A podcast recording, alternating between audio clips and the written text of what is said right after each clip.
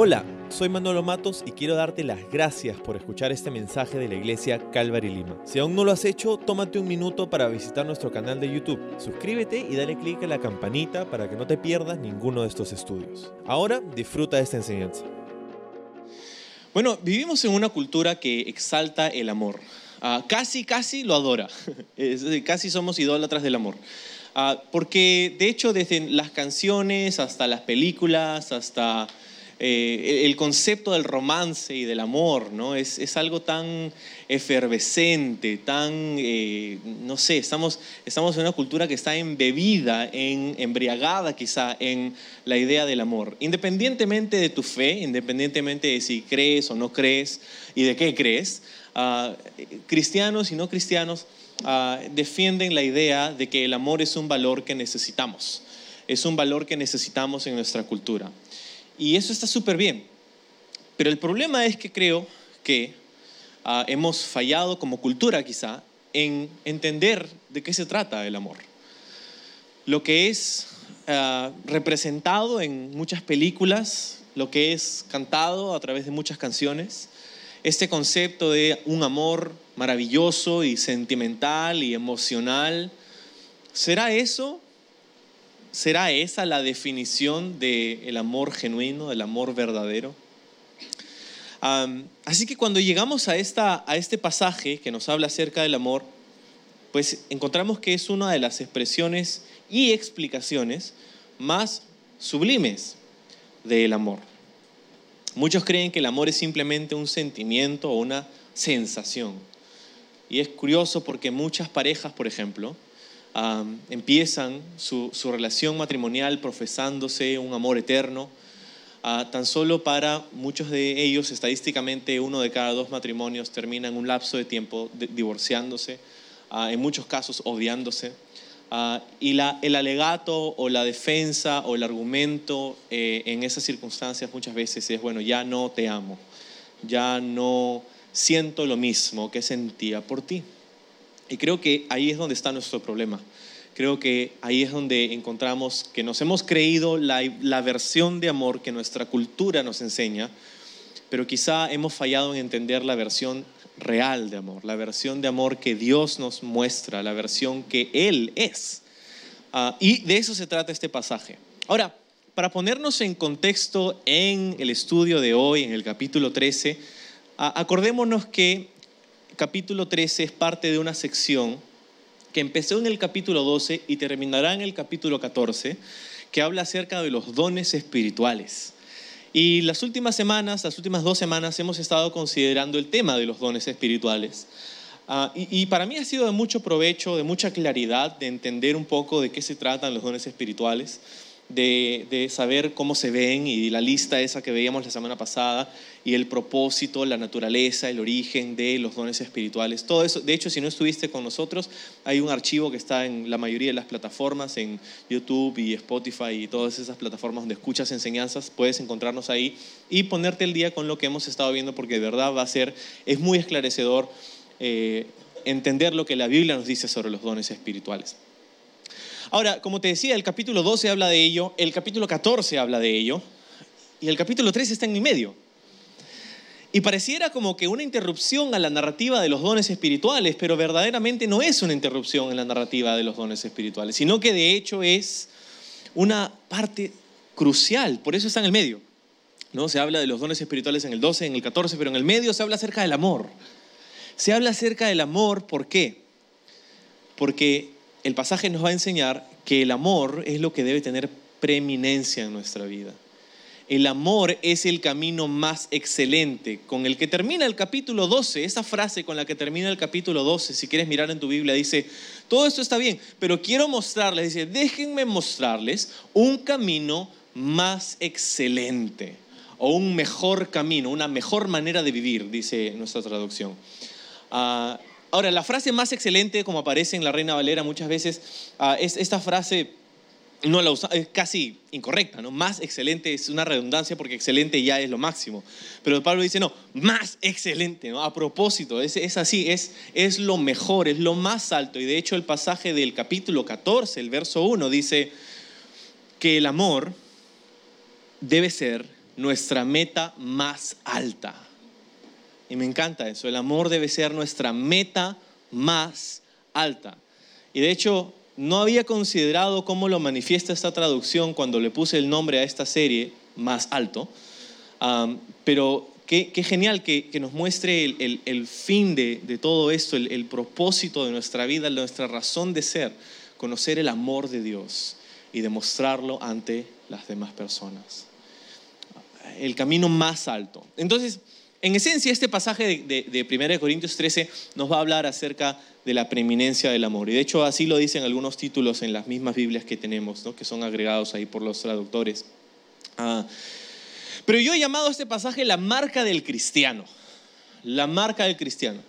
Ah, porque, pues, a veces ah, las personas intentan evaluar la intensidad de la espiritualidad de una persona basándose en indicadores que nada tienen que ver con los que la Biblia establece. Por ejemplo, hay personas que dicen, ah, una persona es espiritual si es que, tres puntos, ¿no? Y ahí ponemos un montón de cosas. Una persona es espiritual si es que va a la iglesia todos los domingos, por ejemplo. O lee su Biblia todos los días. O sirve en el ministerio, sirve en la iglesia. O es misionero o eh, es pastor de una iglesia. Y con más grande su iglesia, más espiritual es, ¿no? O sea, e, estos indicadores que ponemos ahí para tratar de evidenciar la espiritualidad de una persona. Y lo que este pasaje nos enseña es que de hecho no es así. Ah, que hay una marca, hay, hay algo que nos va a distinguir en nuestro cristianismo, algo que nos va a hacer diferentes que el resto. No es necesariamente esas otras cosas que hemos mencionado. ¿Sí? entonces, vamos a ir al pasaje. en el verso 1 dice esto, si pudiera hablar todos los idiomas del mundo y de los ángeles, pero no amara a los demás, yo solo sería un metal ruidoso o un címbalo que resuena. Si tuviera el don de profecía y entendiera todos los planes secretos de Dios y contara con todo el conocimiento, y si tuviera una fe que me hiciera capaz de mover montañas, pero no amara a otros, yo no sería nada. Si diera todo lo que tengo a los pobres y hasta sacrificara mi cuerpo, podría jactarme de eso, pero si no amara a los demás, no habría logrado nada. Entonces el pasaje nos comienza a abrir el entendimiento sobre la diferencia y la comparación entre estos otros valores que hemos estado viendo como los dones espirituales versus la preeminencia del amor. Entonces compara, por ejemplo, un par de cosas. ¿no? Primero dice, si pudiera hablar todos los idiomas del mundo y de los ángeles. Qué chévere, ¿no? Qué bacán sería poder hablar todos los idiomas del mundo. Me encantaría. Me encantan los idiomas, pero encuentro que no tengo el tiempo suficiente para aprenderlos todos. Me gustaría aprender muchos idiomas. Me, encanta hacerlo, pero no podemos. Es difícil aprender un idioma. pero qué loco sería, ¿no? Que hagamos esto y ya, y hablamos todos los idiomas del mundo, ¿no? Qué loco. Pobres las, las, eh, los negocios de, de idiomas, ¿no? Las escuelas de idiomas se irían a la, quiebra. Pero Pablo está diciendo que si, si, nosotros habláramos todos los idiomas del mundo y los, y los, idiomas que hablan los ángeles, o sea que en esencia es el poder comunicarte. ¿no? Y aquí hay algunos que, bueno, definitivamente el don de lenguas está dentro de esto, ¿no? el don de hablar en lenguas, pero, pero en esencia la idea es la comunicación, porque el propósito de un lenguaje es la comunicación, si no, si un lenguaje no sirve para comunicarte, no sirve. ¿No? Entonces, si el propósito es la comunicación, lo que Pablo estuviera diciendo es, mira, si tuvieras la oportunidad, si tuvieras la capacidad de poder comunicarte con todo ser viviente, sería fantástico, pero si no tienes amor, no te sirve de nada. Porque claro, ¿no? ¿De qué nos serviría poder comunicarnos instantáneamente con cualquier ser humano o ángel hasta mascota, si no tenemos amor. ¿Alguna vez has hablado con una persona que no tiene amor o que no está demostrando amor? Es una pregunta retórica porque sé que sí, ¿no? En algún momento de la vida te has encontrado y has conversado con alguien que no tiene amor. y, es como, eh, podemos incluso pensar en cómo suenan sus palabras, ¿no? ¿Cómo, cómo, suenan, ¿Cómo suenan las palabras de una persona que no tiene amor? Habla, mal, se queja, gruñe, compara a los demás, ataca a los demás y hace sentir mal a los demás. ¿Y, cómo, suena, una persona que usa su capacidad de comunicación sin amor? Bueno, lo iba a hacer, pero, pero sabiendo que está Ramón acá no quiero despertarlo. Pero suena más o menos así, ¿no? Un metal, un platillo que resuena, que, hace, un, bulla y a veces suena bien, pero no comunica nada. Y ese es el punto de Pablo. si tú tuvieras la capacidad de hablar en lenguas y hablar con todos los idiomas que existen, serías una persona admirable, pero si no tienes amor, no te sirve de nada porque el mensaje que comunicaría sería uno falto de amor y si falta amor a ese mensaje, pues vas a hacer daño en vez de edificar a una persona. La forma en cómo usamos nuestras palabras le importa a Dios, ¿sabías? La forma en cómo usas sus palabras le importa a Dios. Y si no están bañadas en amor, nuestras palabras tienden a herir. Y eso nos lleva a un punto interesante, y es el siguiente, que tú puedes tener un mensaje correcto, pero sin un espíritu correcto, igual vas a hacer daño, vas a causar sufrimiento. Entonces, puedes estar en lo correcto, puedes decir las palabras correctas, pero con un espíritu incorrecto. Y eso causa daño. En vez de edificar a otro, haces daño a otro. Y tú dices, pero estoy diciendo lo, correcto, estoy hablando la verdad. Sí, pero hay una forma en cómo puedes estar en lo cierto y estar equivocado al mismo tiempo. Entonces, no te sirve de nada. Luego dice, si tuviera el don de profecía, profecía, dice en el verso 2. Hemos, hemos dicho que, que el don de profecía es básicamente un mensaje especial que Dios da para una persona en especial o para un grupo en especial, para una congregación o para un grupo el don de profecía, poder hablar un mensaje directo de Dios para una persona, para un grupo. Profecía, suena bien, suena súper bien. Profecía, profetizar. Luego Pablo va a hablar un poco acerca de esto en el capítulo siguiente, pero, pero dice, si no, si no tienes amor, no eres nada, no, no te sirve de nada. No te sirve de nada tener dones de proféticos. Ah, el profeta tal, ¿no? Pero si no amas a las personas, ese don de profecía no va a cumplir con su propósito.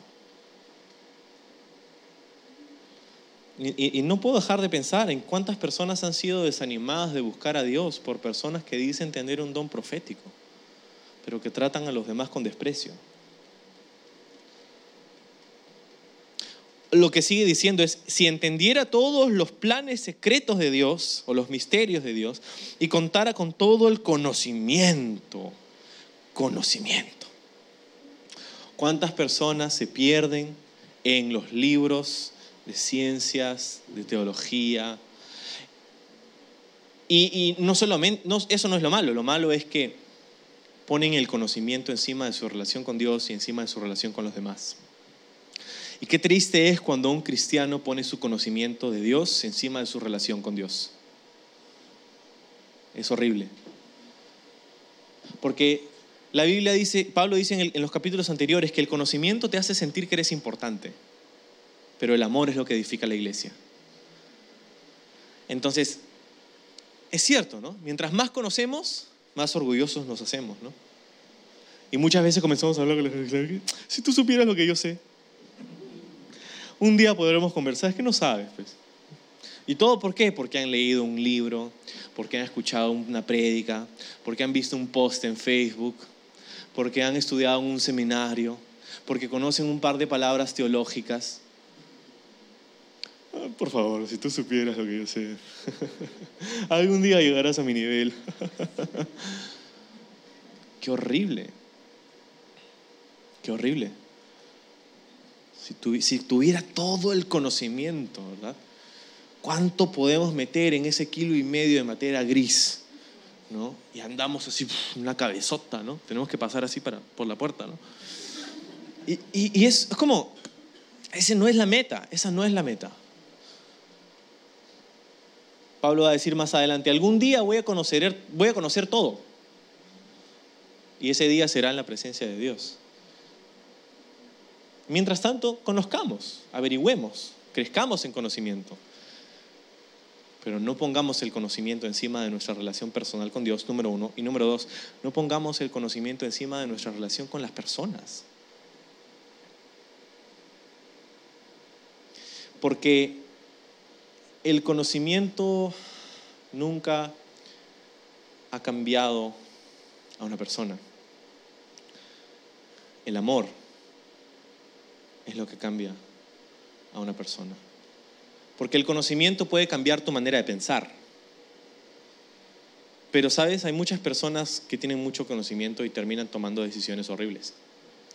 Hay personas muy inteligentes que cometen decisiones muy estúpidas. Entonces, no es el conocimiento, es el amor, el amor. Con esto no quiero decir que el conocimiento está mal. Ninguna de las cosas que Pablo lista aquí son malas.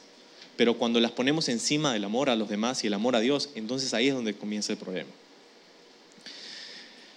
Profecía, ciencia, y dice en el verso 2 al final, si tuviera una fe que me hiciera capaz de mover montañas, pero no amar a otros no sería nada. Y aquí está citando a Jesús, ¿no? Jesús es el que dijo esto. Si tú tienes una fe, aunque sea pequeña, como un grano de mostaza, uh, uh, eso dice el Señor. Ah, no, esa es la canción, ¿no? Si tuvieras fe, ¿no? Y, Jesús dijo esto, ¿no? Ahora, ¿qué estaba diciendo Jesús? ¿Mover una montaña? Es que estaba diciendo literalmente Jesús que si tú tienes fe le vas a decir una montaña muévete y se moverá. ¿Alguien ha hecho eso jamás? No. Y no está hablando literalmente. Está diciendo si tuvieras fe como un grano de mostaza y ahí está el, el, pie para que entiendas que esto es algo analógico, no es, es una ilustración, no es, no es no, puedes medir como el tamaño de tu fe como así o es así o es así. es algo, es una idea, es una imagen.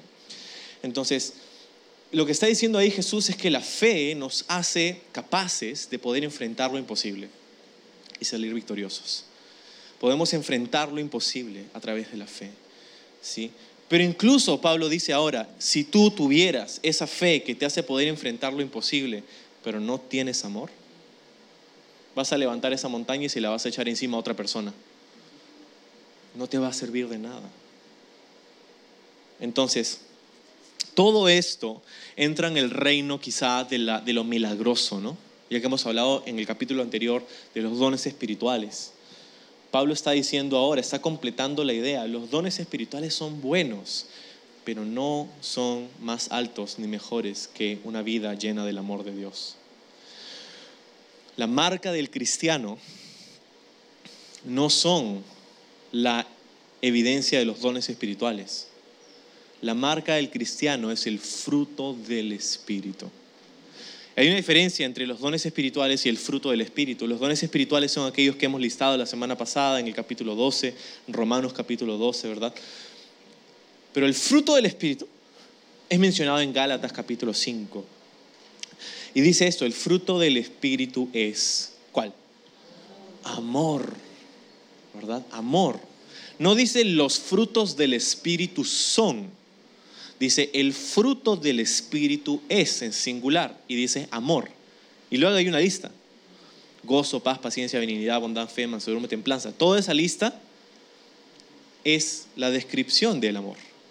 Es como si el amor fuera un diamante y, cuando lo observas por este ángulo se ve como gozo y como lo observas por este ángulo se ve como paz y como lo observas por este ángulo se ve como benignidad y así. Es el, el amor, es un solo el fruto, es el amor. Amor es el fruto del Espíritu, la marca del cristiano. Y cuando digo la marca del cristiano, ¿de qué estoy hablando? Estoy hablando acerca de la evidencia de la obra del Espíritu Santo en la vida del ser humano. La evidencia de la obra del Espíritu Santo en la vida del ser humano es amor. No es que hablas en lenguas, no es que haces milagros, no es que haces prodigios, no es que tienes mucha fe, no es que sirves a Dios, es que amas a Dios, número uno, y amas a las personas. Amas a Dios y amas a las personas. Esa es la evidencia. Iglesia, muchas personas se pasan la vida persiguiendo los dones espirituales y todo está bien. Pero el problema es que podemos decir, ah, yo tengo este don, este don, este don, este don, y al final tratamos mal a la persona que está sentada a nuestro costado. O tratamos mal a nuestro cónyuge. O tratamos mal a nuestra familia. Y nos comportamos de una manera en la iglesia y de otra en la casa.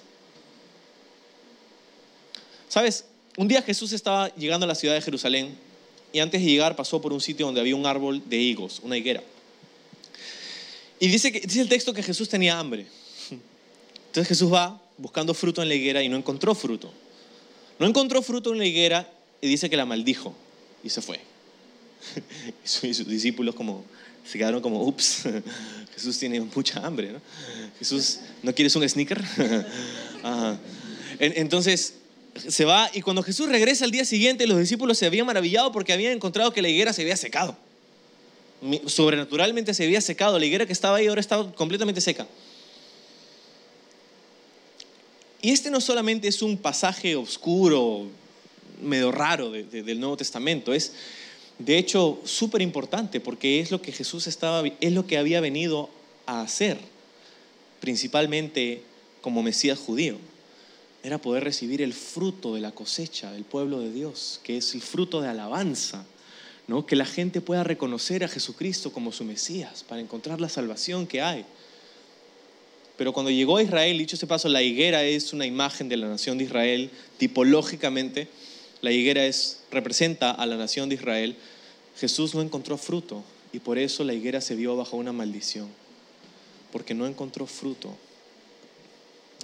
Ahora, eso es con respecto a Israel. Nosotros no somos Israel, no somos judíos, somos la iglesia, pero creo que Jesús está haciendo lo mismo, buscando fruto en nuestra vida. Y el fruto del Espíritu Santo, dice la Biblia en Gálatas 5, es amor. Lo que Jesús está buscando generar en nosotros es amor. Porque escucha lo siguiente, el propósito de un árbol es dar fruto. Es su razón de ser.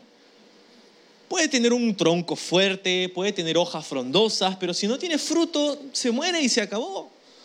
La razón de ser de un árbol es dar fruto.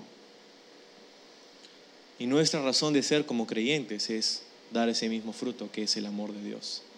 Amor. Sin amor, el resto no sirve. Y es el punto de Pablo en estos primeros tres versículos.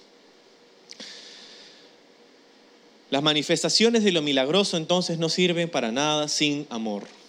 Los dones espirituales no sirven para nada sin amor. Déjame hacerte acordar de lo que pasaba en la iglesia en Corinto. Cuando Pablo escribe esta carta en los primeros capítulos, él halaga ciertas cosas que sucedían en la iglesia y entre las cosas que Pablo aplaude estaba la evidencia y la abundancia de los dones espirituales. No les falta ninguno, dice. Abundan en dones espirituales. Y eso, qué chévere. Sin embargo, mientras continuamos leyendo, encontramos que en la iglesia, donde abundaban dones espirituales, donde abundaba lo sobrenatural, también habían pleitos, demandas legales, litigio maltrato a personas de condiciones económicamente más bajas. No sabían cómo había desorden en sus reuniones. ¿Cómo es posible que en una iglesia que, que tiene los dones del Espíritu haya inmoralidad? Que los hermanos se demandan ante tribunales seculares. ¿Cómo, cómo es posible que esto estaba sucediendo? ¿Por qué? Porque mientras que abundaban en dones espirituales, no tenían el fruto del Espíritu. No tenían amor. ¿Te das cuenta? Es posible entonces. Es posible tener dones espirituales y no tener amor. Y esa no es la meta. No es la meta. El fruto del Espíritu es lo que necesitamos. Amor. Bueno, ya que hemos dicho que el amor es nuestra razón de ser, así como la razón de ser de un árbol es dar fruto, y hemos dicho que el, amor es aquello para lo que estamos aquí es la marca del cristiano, deberíamos considerar qué es el amor, qué, qué es ello que decimos es nuestro propósito, nuestra razón de ser. Primero déjame reforzar la idea de que esta es la marca del cristiano. Jesucristo dijo en Juan capítulo 13, versículo 35, que el mundo conocería que los cristianos, los discípulos, son seguidores de Jesucristo Dice, el mundo conocerán que ustedes son mis discípulos porque tienen dones espirituales. No, Porque saben hablar en lenguas. No. Porque leen su Biblia todos los días. No. Porque sirven en la iglesia como parte del equipo voluntarios. No. Dijo, la gente conocerá que ustedes son mis discípulos por el amor que tienen unos por otros. Por el amor que tienen los unos por los otros. Esta es la característica definitiva y distintiva del cristiano, su amor. Amor por el uno por el otro, amor por los demás.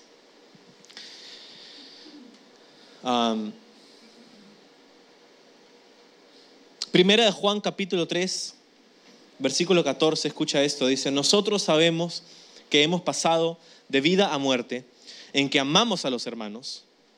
El que no ama a su hermano permanece en muerte. Juan está reforzando la idea aquí. Nosotros sabemos que hemos pasado de muerte a vida. Sabemos que hemos conocido a Jesucristo, nos ha dado vida eterna, nuestros pecados han sido perdonados. Sabemos que eso es cierto. ¿Por qué? Porque de pronto amamos a los demás. Amamos a los demás. Amamos al hermano. Ahora, cuando decimos amamos a los demás, suena muy bien, ¿no? Pero eso es muy específico. Amamos al hermano. Está hablando de la iglesia. Está hablando de la congregación. Porque podemos llenarnos la boca todo el día y decir, ah, amamos a los demás, amamos a los demás, amamos a los demás. Y ahí está chismeando de la otra persona que tiene, y cuando te mira mal el hermano, ay, no puedo creer. Es muy puntual, es muy práctico, es muy específico. Me encanta lo que dijo un predicador, un evangelista de hace unos años, de L. Moody, sobre esto. Dijo, tú puedes ser un buen doctor sin amar a tus pacientes. Puedes ser un buen abogado sin amar a tus clientes. Puedes ser un buen geólogo sin amar la ciencia, pero no puedes ser un buen cristiano sin amar a las personas. Entonces, ¿qué cosa es el amor? ¿Es una emoción? ¿Es una sensación? ¡Ay, me siento amoroso! Esa es mi razón de ser. No, no. De hecho, debemos considerar las palabras que utiliza el idioma con el que se escribe el Nuevo Testamento para amor. En griego hay cuatro palabras que se traducen como amor y cada una tiene un contexto específico, cada una hace alusión a una parte específica del amor. Es como en nuestro idioma en español tenemos dos palabras para amor, amar y querer. No es lo mismo decirle a alguien te quiero que decirle a alguien te amo, ¿verdad? Son, son dos connotaciones diferentes. Lo mismo sucede en griego, pero es más complejo todavía, porque hay cuatro palabras. La primera de ellas es la palabra eros. Eros es de donde viene nuestra palabra erótico, por ejemplo, y es eros es la expresión sensual o sexual del amor. Es la expresión sexual del amor que puede disfrutar, por ejemplo, un esposo y su esposa en el matrimonio. Eros, el amor sensual o sexual. Luego está la palabra storge, Storge es la palabra que, hace alusión a la capacidad natural del amor, un, amor afectivo. ¿sí? Es, ese amor natural que, sentimos por, las personas. ¿no? Es eh, el amor que existe entre miembros de una familia, por ejemplo. O es el amor que existe Ah, entre una persona y un cachorrito, por ejemplo. ¿No? Es como si ponemos un cachorrito acá y te hace ojitos, ¿no? Y todo así con sus orejitas, sus patitas, así, ¿no? Todo el mundo mira, ah, ah, ¿no? Eso es storge, es un, amor natural, un amor que te nace, un amor que, que, que viene de ti, ¿no? Hacia una persona, hacia una mascota, algo así, ¿no? Luego está la palabra fileo.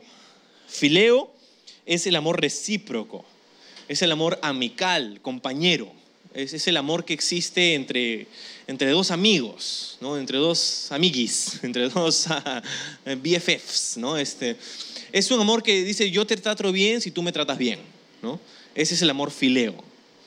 Ah, Filadelfia, por ejemplo, es, era la ciudad del amor fraternal. Eh, filos adelfos, ¿no? el amor entre hermanos. Entonces, es, esa es la, la palabra fileo, un amor recíproco. Y luego finalmente está la palabra ágape. Ágape es una palabra más escasa en la literatura griega, casi no aparece en la literatura griega antigua comparada contemporáneamente con la Biblia. Aparece casi únicamente en el Nuevo Testamento esta palabra ágape. Y es esta, la palabra que se utiliza para describir a Dios en el Nuevo Testamento. Juan dice, Dios es amor en su primera epístola.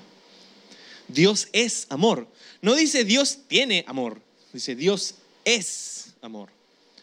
Él es eso. Y la palabra amor es ahí la palabra ágape.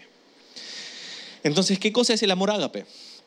Es un amor de compromiso y decisión. No es un amor sentimental. No es un amor de las emociones. Es un amor de la voluntad. Ese es el amor ágape. Y por eso algunos dicen que este es el amor incondicional, porque no depende de la otra persona, sino que está predicado sobre la voluntad que tú has ejercido para amarle. Ese es el amor ágape y ese es el amor que Dios nos tiene a nosotros, un amor incondicional. Ágape. Ese es el amor que somos llamados a tener. Ese es el fruto del Espíritu. Que no ponemos condiciones. Si tú haces esto, si tú haces lo otro, si tú dejas de hacer aquello, si tú dejas de hacer lo otro. Y ese es el entendimiento que a nuestra cultura le falta. Entender el amor ágape. Porque todos pueden experimentar eros, fileo y estorgue. Pero ágape es diferente. Ágape es ese amor que viene de Dios, un amor incondicional. El amor que, que, que Dios desea que haya, por ejemplo, en un matrimonio, en un esposo con su esposa. El amor que mi esposa y yo nos tenemos um, es un amor sentimental. Yo me, siento enamorado de mi esposa algunos días. Y otros días, no tanto. Porque los sentimientos van y vienen. Y un día me siento así y otro día me siento así. Y si mi amor por mi esposa fuera únicamente sentimental, como es el de muchas personas, pues el día en el que ya no me sienta igual, me veré justificado para hacer otra cosa porque ya no me siento igual. Pero ese no es el amor que nos tenemos. Es un amor que está predicado en la voluntad, en la decisión. Nosotros nos amamos porque nos sentimos enamorados, pero más allá y más que eso, nos amamos porque hemos decidido amarnos. Hemos decidido hacerlo, aun cuando no nos sintamos enamorados. Nos hemos decidido amar. Esa decisión que tomamos en el altar, delante de Dios y delante de los testigos. Ese amor que nos que decidimos darnos por el resto de nuestra vida hace ocho años atrás. Entonces, es un amor de decisión. Decides amar, así como decides no hacerlo. No es sentimental, es de la voluntad, el amor. Dios es amor. Entonces, hemos visto que las manifestaciones de lo milagroso no son comparables con la preeminencia del amor. No sirven para nada sin el amor. luego en el verso 3 dice, si diera todo lo que tengo a los pobres y sacrificara mi cuerpo, pero no tengo amor no me sirve. Entonces lo que está diciendo ahí es no solamente lo milagroso, sino también los sacrificios personales, la renuncia personal o la caridad social. Si doy todos mis bienes a los pobres, qué bien suena eso, ¿no? Qué bueno. Pero si no tienes amor, no te sirve. ¿O crees acaso que el joven rico que Jesús le dijo, vende todas tus cosas y dáselo a los pobres, si él lo hubiera hecho, cosa que no lo hizo, pero si lo hubiera hecho, ¿crees que se hubiera ido al cielo? ¿Por eso? No. Entonces, ¿es mala la caridad? No. Debemos ayudar a suplir las necesidades de aquellos menos favorecidos. Sí, somos llamados a hacerlo, pero no para pensar que ese es nuestro enfoque principal. Qué triste es cuando una comunidad de creyentes pone la caridad o la responsabilidad social como su meta principal, porque esa no es la meta principal de una iglesia. Es un subproducto, pero no es la meta principal. Entonces, los actos de caridad social o de renuncia personal no son en última instancia efectivos sin amor. No te sirven de nada. Entonces, hemos estado mirando estos primeros tres versículos que nos hablan acerca de la importancia del amor encima de la preeminencia del amor, ¿no? Sobre las otras cosas que hemos mencionado. Pero ahora vamos a considerar cómo se ve. ya sabemos qué importante es, ya sabemos qué es nuestro propósito, qué es la marca del creyente, ya sabemos y entendemos de dónde viene un amor ágape, incondicional. Pero ¿cómo se ve ese amor? Si lo examináramos más de cerca, ¿cómo se ve la vida de una persona que demuestra este tipo de amor? Bueno, de eso se trata el resto del pasaje. Dice en el verso 4, el amor es paciente y bondadoso. El amor no es celoso, ni fanfarrón, ni orgulloso, ni ofensivo. No exige que las cosas se hagan a su manera, no se irrita ni lleva un registro de las ofensas recibidas. No se alegra de la injusticia, sino que se alegra cuando la verdad triunfa. El amor nunca se da por vencido, jamás pierde la fe, siempre tiene esperanzas y se mantiene firme en toda circunstancia. En esta corta pero profunda descripción del amor encontramos cómo se ve este amor. Primero empieza diciendo lo que sí es. Y después nos da una lista de lo que no es. Nos dice en el verso 4, el amor es paciente y bondadoso. Paciente. ¿Eres paciente? Paciencia. El amor, dice, es paciente. Nos hace pacientes. Bueno, de hecho, muchas veces somos todo lo contrario. Somos impacientes. Queremos todo para ayer. ¿no? No podemos esperar, no sabemos esperar, no queremos esperar. Pero paciencia. Ahora, lo curioso es que paciencia y bondad están de la mano aquí. Dice, es paciente y bondadoso. Muchas veces al final de nuestra impaciencia no está la bondad. Al final de nuestra impaciencia está la irritabilidad. No solamente no sabemos esperar, pero cuando llega lo que esperábamos estamos pasadísimos, ¿no? Molestazos. Como cuando vas al banco, por ejemplo. Y hay unos bancos, o sea, es como, no, sé en qué comité, en qué junta, quién decidió que, que hay cierto, no voy a decir su nombre, ¿no? pero hay ciertos bancos alguien tuvo que decidir que este sistema de atención al cliente es el mejor y es lo peor. Hay unos bancos donde tú vas y tienes que hacer una cola si eres un tipo de cliente, otra cola si eres otro tipo de cliente. Y si eres el, o sea, bacán si eres el cliente VIP, super VIP, super mega archi, super recontra VIP, qué chévere, ¿no? Te atienden en dos segundos. Pero si, ni siquiera si eres visitante, Dios mío, si eres visitante, eres la escoria del planeta, eres un alienígena, comida para chanchos, ah, ah, ¿qué haces acá? Ah, ¿no? Y, o por lo menos así te hace sentir, ¿no? Ese sistema. Entonces, este, Tienes que hacer la mil horas, tienes que esperar ahí mientras que ves que la cola de los recontravif van pasando, ¿no? Uno tras otro. Llegaron media hora después que tú, pero son atendidos primero. Y es como, ah, wow. Nunca voy a tener una cuenta en ese banco, te lo prometo. Y, y, la, cosa es que llegas después de la hora y media que has tenido que esperar en la cola. Ya no hay nadie más en el banco, por eso están atendiendo. Esa es una, terapia personal para, para mí, ¿no? Llegas y ¿cómo le respondes a la persona que te atiende? ¿Con bondad? No, estás irritado, estás molesto, porque has estado impaciente. Pobrecita la persona que ha estado ahí, nada te ha hecho, no es su culpa. Esa cajera, ese cajero no fue el que diseñó el sistema pero muchas veces son los que se llevan lo, peor de nosotros. ¿no? Cuando estamos al final de nuestra impaciencia está la irritabilidad. Llegamos y, a ver, ¿en qué te ayudo? Te dicen, ¿en qué le ayudo, Señor? Pobrecita esa persona. Pero dice, el amor es paciente y bondadoso. Así que la próxima vez que vayas al banco, anda con tiempo. Espera tu hora tranquilo, sonriente cuando llegues a, tu turno, después de la hora y media que te han hecho esperar, saluda a la persona, hola, ¿cómo estás? Yo bien, sí, gracias. ¿Cómo está tu día? Espero que muy bien. Oye, que, gracias por atenderme, qué genial tu servicio. Este, Sabes, te pido perdón por el gruñón que acaba de salir antes que yo. Este, espero que tengas un excelente día, gracias por atenderme, gracias. Una encuesta, sí, claro, 10 puntos, claro, sí paciente y bondadoso. Qué diferente sería eso, ¿no? Yo creo que le harías el día a esa cajera o ese cajero, ¿no? El, mes, el año le harías. Si tratas así a, a las personas. Pero ¿te das cuenta lo diferente? ¿Te das cuenta lo diferente entre cómo somos nosotros y lo que Dios quiere hacer en nosotros? paciente y bondadoso. Bueno, después habla acerca de ciertas cosas que el amor no es. El amor no es celoso, fanfarrón, orgulloso ni ofensivo. Celoso, esos celos tóxicos, ¿no? típicos de una relación tóxica. Dios no está mirándote así para ver ah, el primer error, el primer pecado, para mandarte un rayo y sacarte la mugre.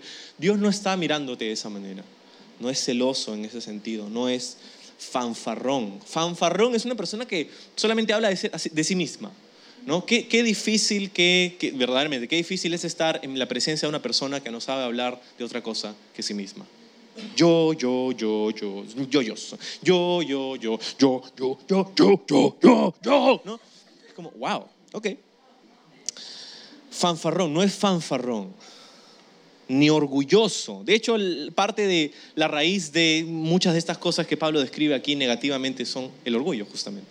El orgullo nos, nubla, el orgullo nos hace creer que somos algo que no somos, nos hace pensar en, que somos mejores de lo que somos y nos hace pensar que otros son inferiores a nosotros. Entonces, cuando, cuando operamos bajo el orgullo, no estamos operando bajo el amor. Y usualmente cuando operamos bajo el orgullo, tratamos mal a los demás. Es casi lo opuesto al, al amor, el orgullo. Entonces, no es orgulloso, no es orgulloso, ni es ofensivo. Ofensivo, ofensa. Ahora, hay algo que aclarar. Muchas veces el paquete que contiene al amor incluye la ofensa. O sea, la ofensividad a veces es parte del paquete. ¿Por qué? Porque a veces hay ciertas personas que amamos tanto que necesitamos confrontarles con la verdad en amor, pero a veces eso va a ofender a algunas personas, ¿verdad? Cuando hablamos la palabra de Dios, cuando compartimos con alguien, cuando eh, a veces va a ofender a alguien, pero no es nuestra intención. Y ese es el punto. El amor no, es, no tiene como, como meta ofenderte. Está hablando de la persona que, que, que opera bajo una maquinación malvada para hacerte sentir mal. Eso no es amor. No es ofensivo, dice. Sigue diciendo el 5, no exige que las cosas se hagan a su manera. No se irrita. Uh, no se irrita. Ahí ya creo que fuimos todos, ¿no? No se irrita. ¿Alguna vez te has irritado? todos los días. No se irrita. está hablando acerca de la persona que no tiene dominio, una persona que no tiene control sobre su carácter, una persona irritable, una persona que es fosforito, el fosforito, o el hermano hígado, ahí está, también el renegón del grupo. Escúchame, la irritabilidad es un gran problema. Es un indicador de que hay un problema espiritual en una persona. Muchas veces nos justificamos de nuestra irritabilidad porque pensamos que es producto de lo que otra persona nos ha hecho. Es que él me dijo, es que ella hizo, es que Y, miramos alrededor y le echamos la culpa a, a otras personas de nuestro pésimo carácter. La irritabilidad es inexcusable, porque es una decisión que tú tomas. Tú no puedes controlar lo que otras personas van a hacer, pero sí puedes controlar tu respuesta. Tu respuesta. Hace poco estaba viendo unos videos en YouTube y esos de en inglés que se dice road rage, ¿no? que es la, furia de las carreteras. ¿no? Cuando las personas ahí van y se cierran y luego se persiguen y luego el otro lo persigue, el otro lo vuelve a cerrar y se, se bajan, se agarran a puñetazos y por ahí una pistola. ¡Ah! Horrible. ¿Por qué? Porque somos irritables. Porque él me hizo, porque ella me dijo. La irritabilidad es un gran problema porque estás cediendo el control de tu carácter a otra persona. No se irrita, dice el amor, ni lleva un registro de las ofensas recibidas. Ah, la lista, la famosa lista, que cuando te peleas ahí con tu esposa o esposo, no se trata de ese problema, se trata del problema de hace 10 años. Ah, la otra vez me dijiste. La otra vez, hace fue 5 años, ¿cómo que la otra vez? no guarda una, lista, un registro de las ofensas recibidas. Hermanos, estamos hablando del perdón. Escúchame, si el fruto del Espíritu Santo es el amor, el fruto del amor es el perdón. Es el perdón. ¿Cuántas veces debemos perdonar a la gente? Le dijeron sus discípulos a Jesús. Mira, en esa cultura, en la cultura de los rabinos de ese día, en los días de Jesús, ellos enseñaban que se tenía que perdonar tres veces. Después de la tercera tenías como que la, el chance de decir, oye, ¿sabes qué? Entonces los rabinos te decían, puedes perdonar hasta tres veces. Entonces cuando Pedro hace la pregunta, Pedro dice, Señor, eh, ¿debemos perdonar cuántas? Este, ¿Hasta siete veces, Señor? Esperando que los demás lo vieran como, wow, Pedro, qué espiritual, qué grande, qué, qué magnánimo, ¿no? Siete veces, wow. Y Jesús lo mira y dice, ah, cerca, pero no. Eh, bueno, de cierto les digo que hasta 70 veces siete. 70 veces siete tienes que perdonar. Perdonar. Y los discípulos sacaron sus iPhones. ¿490? El punto no era 490. Porque ¿quién puede contar 490 ofensas? ¿Quién puede llevar un registro? Esta es la 485, te quedan 5 nada más, ¿ah? Es justamente el punto que no cuentes, que perdones nada más, que no lleves un registro de ofensas. Dice, el amor no es celoso, no es fanfarrón, no es orgulloso, no es ofensivo, no exige que las cosas se hagan a su manera, no se irrita ni lleva un registro de las ofensas recibidas, no se alegra de la injusticia, dice el verso 6, sino que se alegra cuando la verdad triunfa, se alegra de la verdad, no de la injusticia. Todo tipo de aplicaciones tiene ese versículo, pero en esencia no nos, no nos, gozamos, no nos alegramos de la injusticia. Yo a veces me sorprendo de mí mismo en las cosas que me causan alegría. Ah, vemos ciertas películas o series o cosas y es como injusticia, injusticia, injusticia. Y en mi carne está como, o cómo lo mataron ese pato. no se goza de la injusticia. No nos gozamos de esos, de, de la maldad en el mundo, sino que nos gozamos de la verdad. El amor, pues, no se goza, no se alegra de la injusticia, sino que se alegra cuando la verdad triunfa. Siete dice, el amor nunca se da por vencido. Jamás pierde la fe, siempre tiene esperanza, se mantiene firme en toda circunstancia. Qué cuatro características tan importantes. Nunca, jamás, siempre y toda circunstancia. En otra traducción dice todo, ¿no? Todo lo cree, todo lo espera, todo, todo, todo, todo, todo, todo. Y lo que quiere decir aquí esto es que el amor tiene que ver con toda área de nuestra vida. No hay circunstancia y no hay relación y no hay momento en nuestra vida en que el amor no deba ser un factor. Toda circunstancia nunca se da por vencido. A veces nos sentimos como que queremos tirar la toalla. Dice, el amor nunca se da por vencido. Jamás pierde la fe. Siempre tiene esperanza. Se mantiene firme en toda circunstancia. Es un estándar súper alto. Y es lo que dice que es el amor, lo que Dios va a hacer en nosotros. Ahora, quiero que, quiero que veas porque ¿Qué pasaría si pones tu nombre ahí y reemplazas lo que dice la palabra amor y pones tu nombre ahí, ¿no? Yo voy a hacerlo. Tú hazlo contigo mismo, ¿no? En el verso 4, entonces, Manolo es paciente y bondadoso.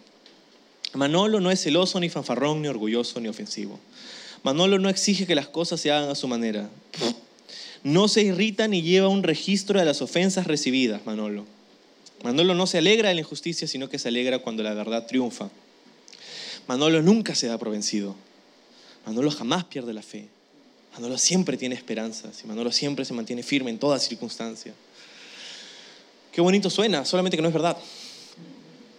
¿No? Cuando pones tu nombre ahí te quedas con un mal sabor en la boca después de decir todo esto. No, es como, mm, no sé si, mm, es que no es verdad. Porque todos caemos por debajo de ese estándar. Pero ¿qué pasa si ponemos el nombre de Jesús ahí? Porque ya que Juan dice que Dios es amor, deberíamos poder poner a Jesús ahí. Y cuando lo hacemos, mira lo que pasa. Jesús es paciente y bondadoso. Jesús no es celoso ni fanfarrón, ni orgulloso ni ofensivo. Jesús no exige que las cosas se hagan a su manera. No se irrita y lleva un registro de las ofensas recibidas.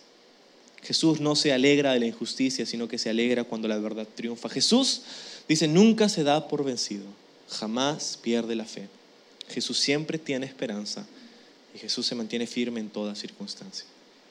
Qué diferencia, ¿no? Jesús, Él es amor. Dios es amor. Paciente y bondadoso. No te mira y te dice, otra vez me vas a venir con eso. Otra vez me vas a tener que confesar ese pecado. ¿Cuántas veces voy a tener que... paciente y bondadoso. Te ama con amor ágape. Él es amor. La importancia del amor. Bueno, dice en el verso 8, para terminar el pasaje. La profecía, el hablar en idiomas desconocidos, el conocimiento especial se volverán inútiles, pero el amor durará para siempre.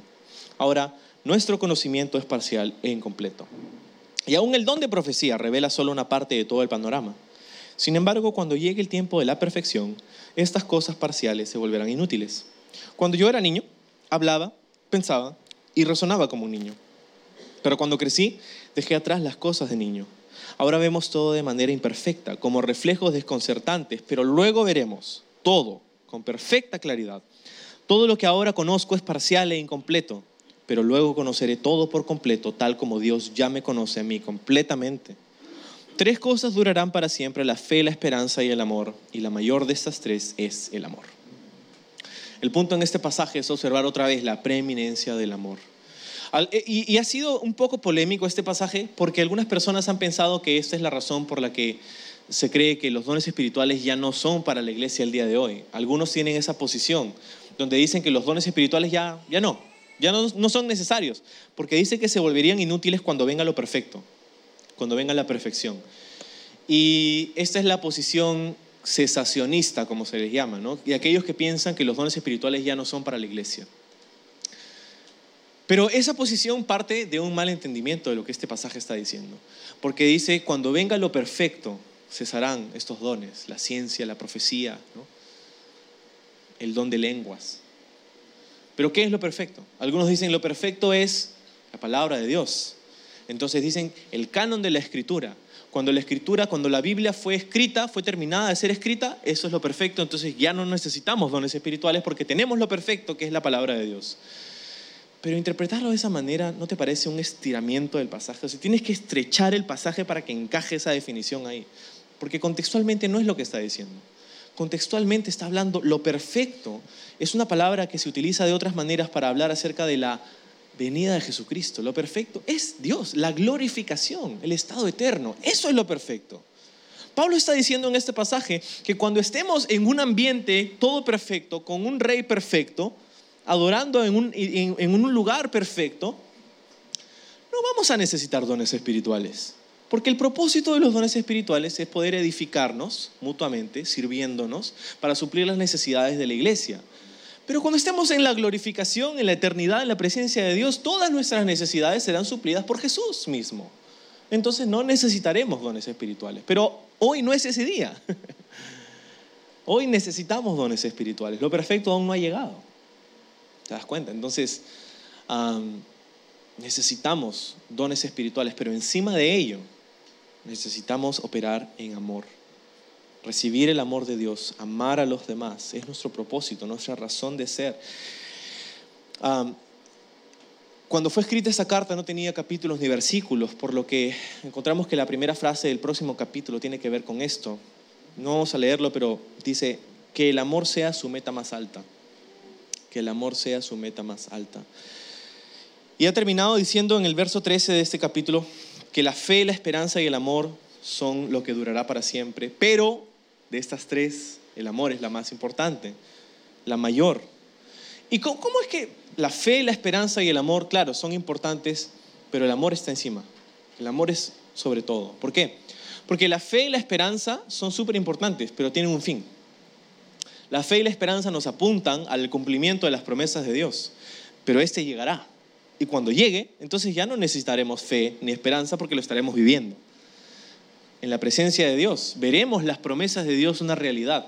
Eso es a lo que nos apunta la fe y la esperanza. Pero, a pesar de que lleguemos y veamos el cumplimiento de las promesas de Dios, y ya no necesitemos fe ni esperanza porque lo estaremos viviendo, sí necesitaremos amor el amor perdurará por la eternidad, porque es la manera en cómo nos relacionaremos por el resto de la eternidad. Por eso es que la preeminencia del amor es tan importante, que el amor sea tu meta más alta.